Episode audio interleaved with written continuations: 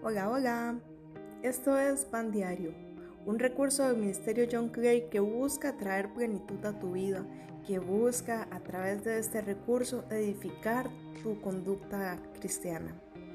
Y pues como este mes es un mes de cambios, un mes de metas, un mes de muchos deseos que tenemos para el resto del año, yo hoy quiero compartirte un versículo para que sea el reto de este año. Este versículo está en Efesios, Efesios 5:4 y específicamente nos trae este reto. Los cuentos obscenos, las conversaciones necias y los chistes groseros no son para ustedes. En cambio, que haya una actitud de agradecimiento a Dios.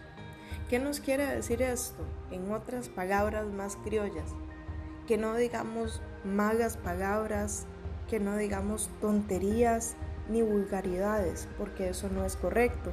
Más bien nos está diciendo, usen la boca para dar gracias a Dios.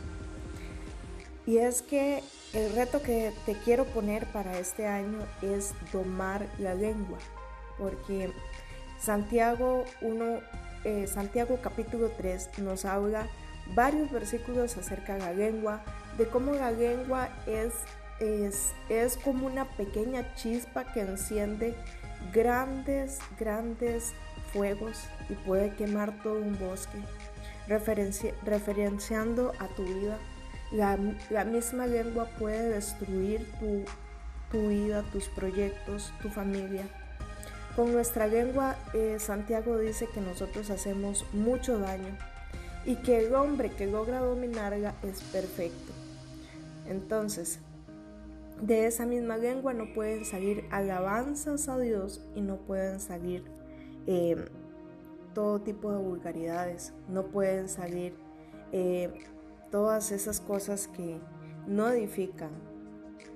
Pues Sabe, una de las cosas que más cuesta al ser humano es tener el control sobre esa, sobre esa lengua. Dice que es el pequeño timón del cuerpo, es un miembro tan chiquitito, tan chiquitito que puede destruir tanto. Entonces, si de un mismo manantial no puede haber agua dulce y agua amarga.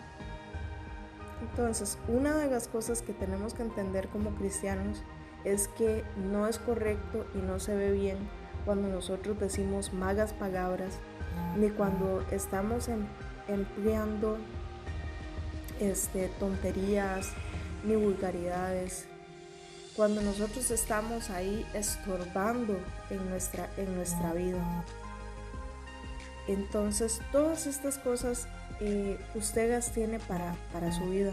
Pero sabe, Hace un tiempo escuché en los años 80, cuando el cristianismo era muy fuerte, había un hombre que, que él y su familia eran súper católicos. Sus papás, él era un niño, sus papás eran católicos, pero él decía que él veía algo diferente en los niños de su edad que eran cristianos.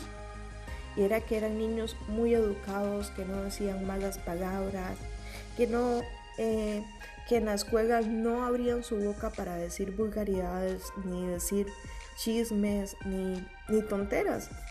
Entonces dice este hombre, eh, dice este hombre que, que él estaba y cuando él creció, él podía ver que eso era el buen testimonio de los cristianos aún desde los niños. Lamentablemente hoy día no hay diferencia entre un cristiano y un no creyente. Ya los cristianos ya no reprimen su boca para el chisme. Ya los cristianos hablan obscenidades y hablan tonterías. Sus malas palabras dicen mucho de su mal testimonio. Entonces yo quiero dejarte este reto que nos lleva a dar gracias a Dios y a glorificar su nombre cuando usted decide cuidar su boca de decir cosas incorrectas. Y bueno, Señor, yo en este día quiero pedirte por mi hermano, mi hermana que está escuchando este audio y te pido que ellos puedan ser un instrumento, Señor. Decidan tomar el control de su lengua y decidan, Señor, con su boca darte gracias, ser agradecidos, tener acción de gracias y hacer las cosas correctas y no decir cosas que avergüencen el cristianismo. En el nombre de Jesús, amén.